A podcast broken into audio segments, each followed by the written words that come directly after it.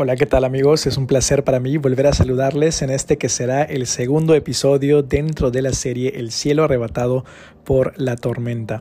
Antes que nada quiero agradecer a todos los que escucharon el primer episodio y particularmente a quienes se comunicaron conmigo y me expresaron que el episodio ha sido de gran provecho para ustedes.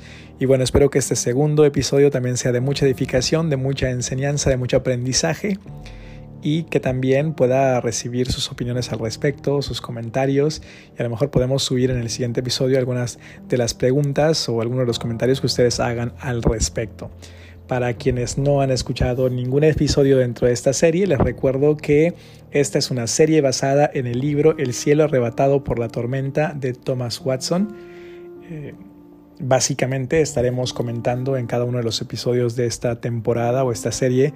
Eh, los diversos capítulos del libro, los diversos temas que aborda y en algunos eh, casos algunas ideas que eh, a mí me gustaría hacer al respecto de algunos comentarios que el autor hace sobre este libro. Así que una vez más les agradezco que lo escuchen. Eh, también les recuerdo que esto es esta serie o esta temporada de episodios eh, tiene un trasfondo religioso y espero que les sea de provecho si son creyentes para de alguna manera mejorar eh, la relación que ustedes tienen con Dios o, también crecer en las ideas que tenemos acerca de Dios y acerca de lo que Él nos pide. Y si no son creyentes, pues que de alguna manera vean estos episodios como una forma de acercarse o entender mejor a quienes profesan la religión cristiana. En fin, este es el episodio 2 y comenzamos. Así que un día Jesús, hablando con la gente que lo seguía, pronunció estas palabras. Desde los tiempos de Juan el Bautista hasta hoy, el reino de los cielos sufre violencia y los violentos la arrebatan. El impacto de estas palabras es tremendo para los cristianos de hoy. Pero para que podamos recibir o tener ese impacto en nuestras vidas, primero necesitamos entender qué significan estas palabras de Jesús. Pues bien, el libro El cielo arrebatado por la tormenta de Thomas Watson es la explicación que su autor hace sobre este versículo.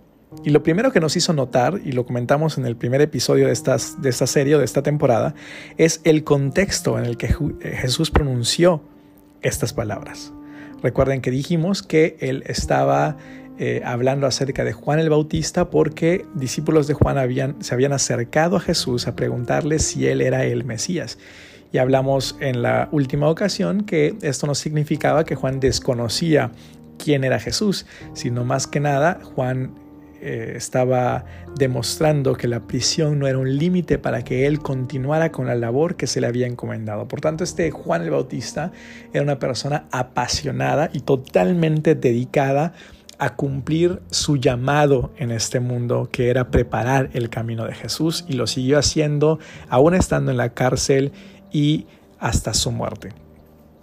Bueno, pues eh, como nos dijo Thomas Watson y como ya lo platicamos en el primer episodio, Jesús quería que tuviéramos el ejemplo de Juan el Bautista como un ejemplo de lo que significa que el reino de los cielos sufre violencia y los violentos son los que lo arrebatan. Para más eh, información o para que puedas entender mejor esta parte del texto, pues te recomiendo que escuches el primer episodio si todavía no lo has hecho. Y continuamos. En este segundo episodio queremos continuar comprendiendo el texto y para ello debemos prestar atención a la segunda parte. Ya, ya estudiamos esa primera parte del versículo que dice desde los días de Juan el Bautista hasta hoy, que nos estaba estableciendo el contexto de las palabras de Jesús. Y entonces Jesús inmediatamente dice, el reino de los cielos sufre violencia. Pero vamos a hacer una pausa primero en esta primera frase de, de la oración, el reino de los cielos. La verdad es que el reino de los cielos es un término teológico bastante profundo eh, que nos puede llevar horas explicando eh, o tratando de explicarlo y que sin duda alguna no acabaríamos. He escuchado innumerables predicaciones de diferentes eh, pastores, de diferentes predicadores, de diferentes iglesias acerca del significado del término o de la expresión el reino de los cielos, pero honestamente yo creo que no he escuchado una explicación mejor eh, una enseñanza mejor acerca de este término que la que tuve la oportunidad de escuchar eh, del pastor y doctor en teología David Correa, quien espero que en algún momento, si algunos de ustedes lo conocen, eh, bueno, en algún momento yo pueda invitarlo a uno de estos episodios del podcast para que nos dé una explicación lo suficientemente extensa para que comprendamos el alcance de este término del reino de los cielos.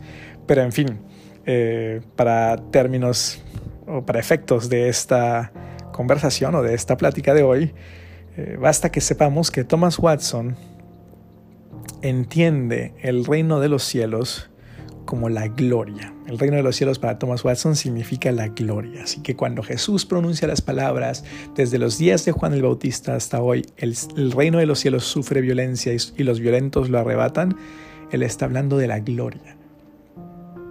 La gloria solo es arrebatada por los violentos. La gloria sufre violencia.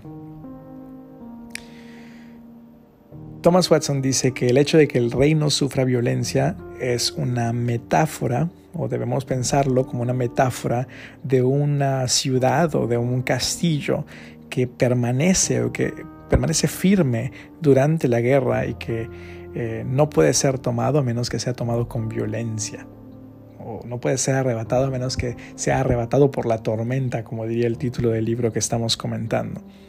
Así que el reino de los cielos, definitivamente no puede ser arrebatado si no es con violencia. Lo está diciendo Mateo eh, en, estas palabras eh, de Jesús, en el, en el, recuento de estas palabras de Jesús. Los violentos son los que lo arrebatan. Thomas Watson, de hecho, utiliza una expresión.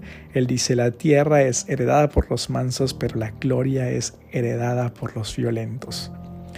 Y esto significa que la vida cristiana es una vida militar Cristo es nuestro capitán, el Evangelio es nuestro estandarte, los medios de gracia son nuestra artillería espiritual y la gloria solamente es arrebatada mediante la fuerza. Estas palabras, según Thomas Watson, eh, deben caen en dos partes o se dividen en dos partes o nos tratan de enseñar que existen dos partes en esta, en esta expresión. Una es el combate, la batalla. El reino de los cielos sufre violencia, hay una batalla y nosotros como cristianos estamos en medio de esta batalla. Y por otro lado también nos habla de la conquista, porque nos enseña que esta batalla es ganada por los violentos, por los que arrebatan mediante la fuerza la gloria del reino de Dios. Pues bien, eso es lo que Thomas Watson ha querido explicarnos a partir de, lo que estamos leyendo. Y en resumen, lo que hemos dicho hasta ahora es que Jesús pronuncia estas palabras dentro del contexto de una búsqueda de parte de los discípulos de Juan el Bautista por saber si él era el Cristo. Y Jesús, basado en el ejemplo de la vida de Juan, nos dice que el reino de los cielos sufre violencia y que los violentos lo arrebatan. Y en ese sentido debemos entender el reino de los cielos como la gloria. Y que Jesús nos está diciendo que la gloria es solamente arrebatada por aquellos que la toman por la fuerza, los violentos. Pero, ¿qué, es esto de la violencia? Eh, ¿Qué significa esto de la violencia? Porque puede ser, como dijimos en el último episodio, bastante mal entendido. Bueno, lo que Thomas Watson nos dice es que, en primer lugar, esta violencia tiene un doble aspecto el primer aspecto concierne a lo que él llama los magistrados, que a lo mejor en nuestro contexto eh, mexicano los magistrados son, son jueces de segunda instancia, ¿cierto? Pero en el contexto de, eh, del libro y en el contexto del autor, los magistrados son las autoridades y las autoridades necesitan ser violentas. Y la verdad es que aquí debo hacer una pausa bastante, bastante importante, al menos para mí. Bueno, primero voy a explicar qué significa que, las autoridades deben ser violentas. Thomas Watson dice que las autoridades deben ser violentas al castigar al culpable. Cuando Thomas Watson dice que cuando el Urim y el Tumim de Aarón eh, no era suficiente, entonces Moisés tenía que intervenir con la vara. Es decir, existe gente malvada, existen malhechores en nuestra sociedad y ellos necesitan ser investigados, perseguidos y castigados por las autoridades. Es deber de las autoridades proteger a las personas de personas que tienen estos malos propósitos, de todo tipo. Y vaya, que en nuestra sociedad actual y en pleno siglo XXI, en pleno 2020, ya incluso una nueva, a punto de, iniciar una nueva década en este, en este siglo, eh, pensábamos que íbamos a vivir un mundo con menos violencia, pero no. Hay un mundo con más maldad todavía y eh, hombres, mujeres, niños y jóvenes y viejos eh, haciendo toda clase de actos delictivos. Y bueno, Thomas Watson dice que una de las cosas que está diciendo Jesús es que el reino, cuando dice que el reino de los cielos sufre violencia, está diciendo que eh, las autoridades deben ser violentas para castigar al culpable y al mismo tiempo dice que deben ser violentas en defender al inocente, es decir, deben defender a los inocentes con garras y colmillos. Las autoridades no pueden temerle al malhechor, eh, no pueden temerle a quienes están victimizando a otras personas, sino que deben eh, dirigir con vara de hierro, como, como dirían otras expresiones bíblicas. Y bueno, ustedes se preguntarán, y yo me lo pregunté al principio, ¿cómo es que Thomas Watson, en medio de una explicación, eh, del versículo del que estamos hablando. Y, bueno, ustedes todavía no saben esto, pero a menos que ya hayan leído el libro, pero se los comentaré más adelante en otros episodios, pero en medio de una explicación magistral acerca de lo que significa eh, ser violentos para arrebatar el reino de los cielos comienza hablándonos de la violencia que deben tener las autoridades para castigar a los malhechores y para defender a los inocentes. Pero entonces eh, me cayó el 20 y pude entender, y, esto recordando precisamente las clases de, de mi maestro, el pastor David Correa, que en la teología reformada entendemos que el final de la historia es Dios estableciendo su reino en este mundo y que estamos en una especie de tensión. Quizá otro día podemos dedicar un episodio para esto, pero estamos en una especie de tensión porque Jesús ha venido a iniciar el establecimiento de este reino, pero vendrá en su segunda venida a consumar el establecimiento de ese reino. Y en medio de estas dos apariciones de Jesús en la historia de la humanidad, estamos viviendo nosotros. Una época que los teólogos le llaman el ya, pero todavía no. En donde la tarea de la iglesia es extender el reino de Dios. En donde la tarea de la humanidad regenerada es extender el reino de Dios. Y por eso tiene pleno sentido que Thomas Watson hable de las autoridades eh, siendo violentos para castigar al malhechor y defender al inocente, porque tiene todo que ver con traer el reino de Dios a esta tierra. El reino de los cielos sufre violencia, sin duda. Estamos en medio de una guerra, sin duda. Los cristianos estamos luchando por extender ese reino eterno de Dios, eh, en donde habrá paz, en donde no habrá más sufrimiento, en donde, bueno, todas las promesas bíblicas acerca de ello. Y eh, una de las áreas en las que este reino debe también revelarse es en el área de gobierno. Y quizá dedique una serie completa acerca de este tema porque a mí me fascina, pero vale la pena dejar sentado desde ahora, que al menos desde mi postura, desde la postura de Thomas Watson y de la postura de muchos otros teólogos más con mucha mayor experiencia, traer el reino de los cielos a esta tierra también significa conquistar áreas en el gobierno, cristianos conquistando áreas en el gobierno para precisamente hacer lo que Thomas Watson está diciendo, para asegurarse de que en esta tierra se castiga al malhechor y se defiende al inocente. Creo que si nuestras autoridades hicieran esto un poco más, viviríamos en un mundo diferente, pero bueno, los cristianos estamos llamados a ir y conquistar cada una de estas áreas. Así que este es el primer aspecto de la violencia de la que habla Thomas Watson. Y en segundo lugar, él dice que el segundo aspecto de la violencia de la que está hablando Jesús tiene que ver con eh, los cristianos, tiene que ver precisamente con los cristianos. Y, él es una frase que a mí me ha gustado mucho, que tratando de traducirla un poco, dice más o menos así, aunque el cielo se nos da de forma gratuita, nosotros debemos pelear por él. Y cito un, texto en Eclesiastés capítulo 9, versículo 10, que dice que lo que sea que tengas en las manos por hacer, dice, hazlo con todo tu empeño, hazlo con todas tus fuerzas. Y vaya que sin duda en esta nueva vida los cristianos, en esta nueva vida que hemos recibido, los cristianos estamos llamados a determinados propósitos. Y si se nos ha dado algo por hacer, como dice Thomas Watson y como dice el autor de Eclesiastes, debemos hacerlo con todo nuestro empeño. Y Thomas Watson dice, nuestro trabajo es monumental, el tiempo es corto y el maestro nos urge a realizarlo ya. Así que tenemos que acumular, tenemos que juntar todas nuestras fuerzas, todo el poder de nuestras almas y esforzarnos como en, como en un asunto de vida o muerte, de tal forma que alcancemos ese llamado, que logremos alcanzar ese propósito, que podamos arrebatar el reino de los cielos, el reino de Dios. Así que ah, nosotros los cristianos no solamente debemos ser diligentes, sino incluso violentos. No solamente debemos poner diligencia, sino incluso violencia en el trabajo que estamos o que debemos realizar.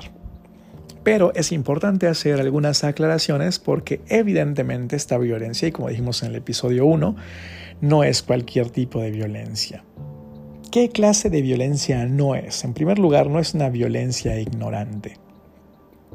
Thomas Watson en este, en este punto del libro nos cita un ejemplo cuando Pablo estaba en Atenas y eh, pues él caminaba por la ciudad y veía que sin duda alguna los atenienses eran personas religiosas, fervientes en su religión. Sin embargo, adoraban eh, como lo decía el altar, a un Dios que no conocían, adoraban algo que no conocían. Y así podemos encontrar otras religiones, otras sectas en el mundo en donde las personas son devotas, disciplinadas y violentas respecto a su religión. Y sin embargo, tristemente, eh, son violentas y disciplinadas respecto a algo que desconocen. Pero los cristianos creemos que conocemos la verdad porque nos ha sido revelada en la palabra de Dios y por lo tanto debemos ser más diligentes y más apasionados en cumplir lo que Dios nos pide. Sin embargo, basta por ahora decir que, en primer lugar, qué clase de violencia no es de la que Jesús está hablando. No es una violencia basada en la ignorancia.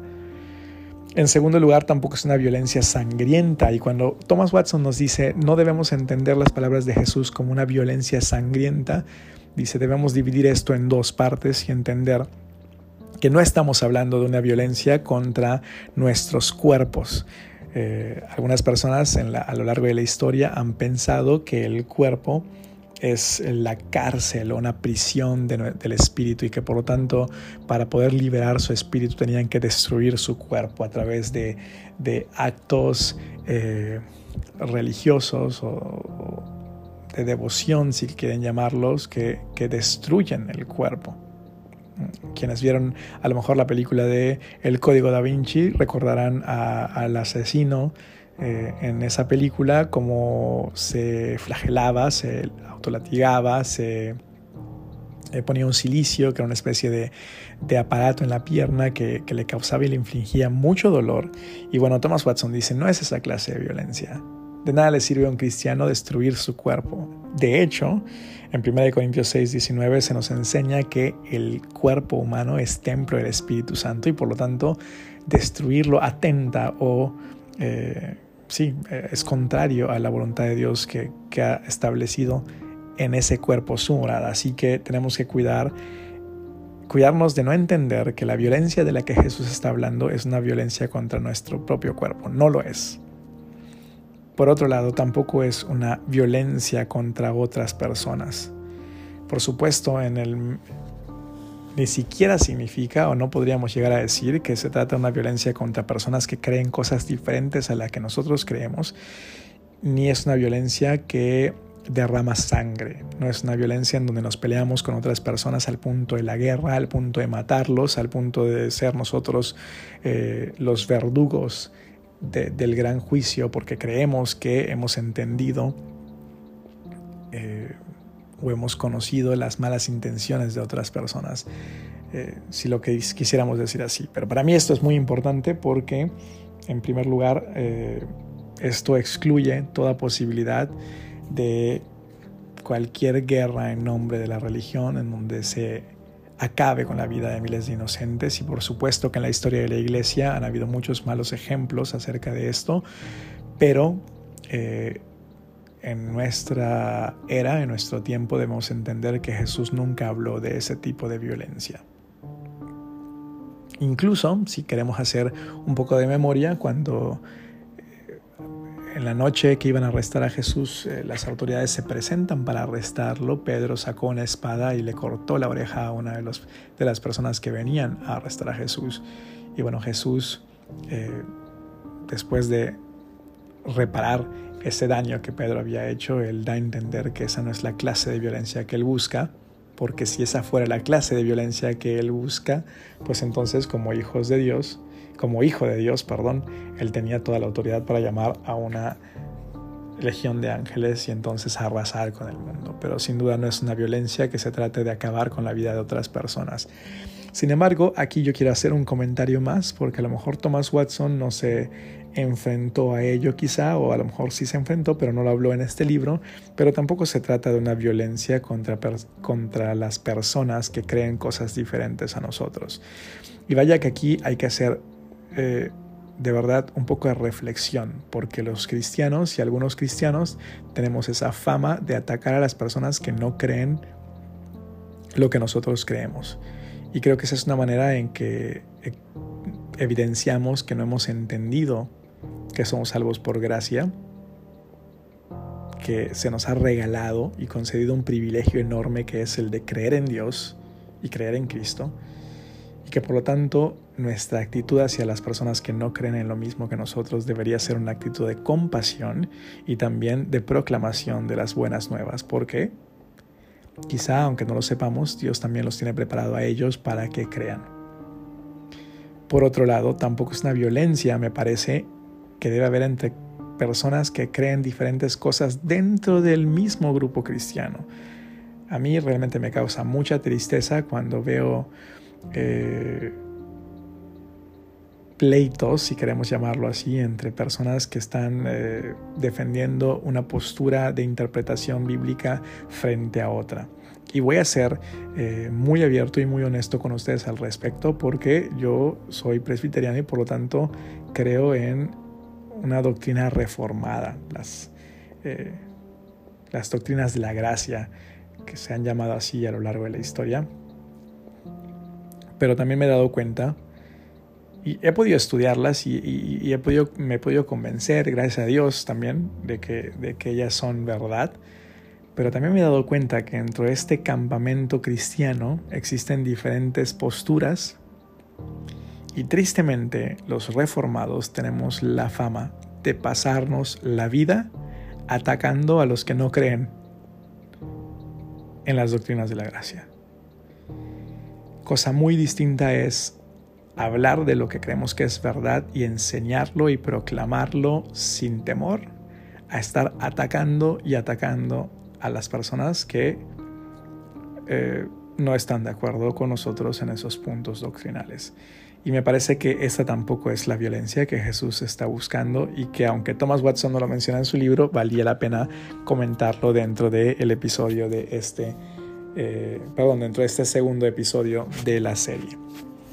Bueno, pues ya escuchamos que no es violencia para Thomas Watson y entonces ahora eh, necesitamos saber qué clase de violencia sí es. Y entonces eh, Thomas Watson nos dice, es una violencia santa. Cuando Jesús dice que el reino de los cielos sufre violencia y los violentos lo arrebatan, está hablando de una violencia santa.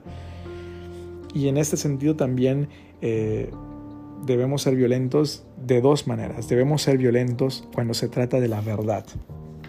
Y ahí una vez más y haciendo un poco más de hincapié en lo que estaba comentando hace un momento, eh, sin duda alguna debemos defender la verdad, pero no atacando a las personas que hablan la mentira, sino exponiendo la mentira o explicando por qué la mentira es mentira de tal forma que todos puedan entender cuál es la verdad de las cosas. ¿Y por qué debemos ser violentos cuando se trata de la verdad? Porque en la verdad no hay error, porque la verdad nos, nos dirige a Cristo, porque la verdad es luz en nuestro camino, porque la verdad es la semilla para un nuevo nacimiento, porque la verdad santifica, porque la verdad nos hace libres, porque la verdad nos consuela, porque la verdad es un antídoto contra el error, porque la verdad es eh, la joya más hermosa en la corona de la iglesia, porque la verdad es la que debe presidir la iglesia, así que debemos sin duda alguna defender la verdad, pero defenderla en los términos en que Cristo espera que la defendamos. Y debemos ser violentos y diligentes al, afirmar esas verdades o al, o al asimilar esas verdades en nuestras propias vidas. De eso hablaremos más adelante en los próximos capítulos y en los próximos episodios, cuando comentemos, perdón, dentro de los próximos episodios, los siguientes capítulos del libro. Y bueno, también se trata de una violencia santa y significa que debemos ser violentos cuando se trata de nuestra salvación. En 2 de Pedro capítulo 1 versículo 10, Pedro nos dice que debemos ser diligentes en confirmar nuestro llamado y elección, en asegurar nuestro llamado y nuestra elección. Y, esta palabra diligencia nos explica Thomas Watson que en el griego significa un, cuidado ansioso incluso, una, una desesperación por cuidar de ello. Y bueno, finalmente para concluir este episodio, ¿qué implica esta violencia? ¿Qué implica este tipo de violencia santa cuando se trata de la verdad y cuando se trata de nuestra salvación? En primer lugar, dice Thomas Watson, significa una voluntad resuelta o resolución de la voluntad, si lo queremos traducir de manera literal. En el Salmo 119, 106, el salmista expresó lo siguiente y dijo, juré y ratifiqué que guardaré tus justos juicios. Esa es la clase de actitud que Jesús espera de personas que son violentos cuando se trata de la verdad y cuando se trata de el reino de los cielos, cuando se trata de su salvación. Que tenemos una voluntad resuelta en hacer todo lo que esté en nuestras manos, todo lo que sea necesario y hasta el límite de nuestras fuerzas en, mantener, en mantenernos y en procurar todo aquello que Él nos ha encargado. En segundo lugar, también significa eh, esa fuerza y ese vigor de nuestros, de nuestros afectos, de nuestros sentimientos. Y en este punto Thomas Watson nos recuerda el Salmo 42.2 cuando el salmista dice, mi alma tiene sed de ti, oh Dios. Y él dice, ¿por qué el salmista no utilizó mi alma tiene hambre de ti, sino sed? Él dice, bueno, porque naturalmente nosotros somos mucho más impacientes cuando tenemos sed que cuando tenemos hambre. Y por eso es la palabra que expresa mejor la manera en que el alma del salmista deseaba, anhelaba o sentía afecto por Dios. Y esa es la clase de vigor en nuestros afectos que nosotros como cristianos también debemos sentir si pretendemos vivir una vida de violencia santa cuando se trata de la verdad y cuando se trata de nuestra salvación. Y finalmente, esta violencia también implica eh, esfuerzo. Esfuerzo, nos tenemos que esforzar. Necesitamos ir contra nuestros instintos, contra nuestros deseos, contra todo lo que se oponga. En, algún episodio del, podcast, fuera de esta serie, hablé de, un, de un libro en el que definió este tipo de, de, fuerza contraria como resistencia y necesitamos esforzarnos de verdad en combatir toda resistencia que hay en nosotros. Y bueno, finalmente podríamos hacernos una última pregunta. ¿Contra qué debemos ser violentos?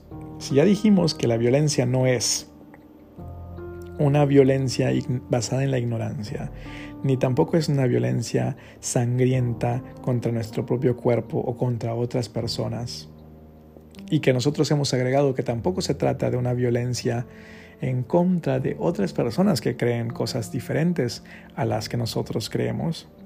Y si hemos dicho que se trata de una violencia santa, porque debemos ser violentos cuando se trata de la verdad y debemos ser violentos cuando se trata de nuestra salvación y que esta violencia implica una voluntad resuelta, un vigor en nuestros afectos, en nuestros sentimientos, en nuestros deseos y un esfuerzo en nuestro actuar en nuestra conducta, en una conducta esforzada en hacer algo diferente. Bueno, ¿contra qué debemos ser violentos? Thomas Watson nos lo responderá en los próximos capítulos de su libro de los cuales hablaremos también en los próximos episodios de este podcast. Pero hasta este momento les agradezco que hayan escuchado eh, eh, pues los comentarios acerca de este final del primer capítulo del libro de Thomas Watson. Les había anunciado que en los próximos capítulos trataremos de hablar de un capítulo o incluso hasta de dos capítulos dentro de un mismo episodio, porque son muy cortos y muy prácticos, pero era importante que entendamos todo el contexto del cual va a provenir la siguiente explicación de Thomas Watson en, en, los demás capítulos de su libro. Así que bueno, el día de hoy les agradezco que hayan escuchado con mucha paciencia y espero que al igual que yo ustedes estén emocionándose por entender mejor qué significa ese versículo en el que Jesús dijo que el reino de los cielos sufre violencia y los violentos lo arrebatan. Y que al igual que yo se estén emocionando por eh, vivir esta clase de violencia, que no es una violencia ignorante, que no es una violencia sangrienta o sanguinaria, sino que es una violencia santa en los asuntos que tienen que ver con la verdad que es la palabra de Dios o las doctrinas que derivan de ella y que están en armonía con ella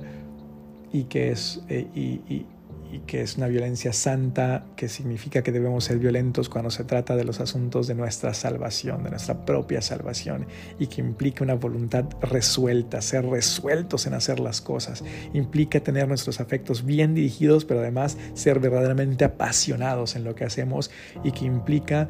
Eh, poner toda nuestra conducta, juntar todas nuestras fuerzas en cumplir los propósitos que se nos han dado. Y lo demás, pues lo seguiremos viendo en los próximos episodios. Muchas gracias por escucharlo y espero sus comentarios.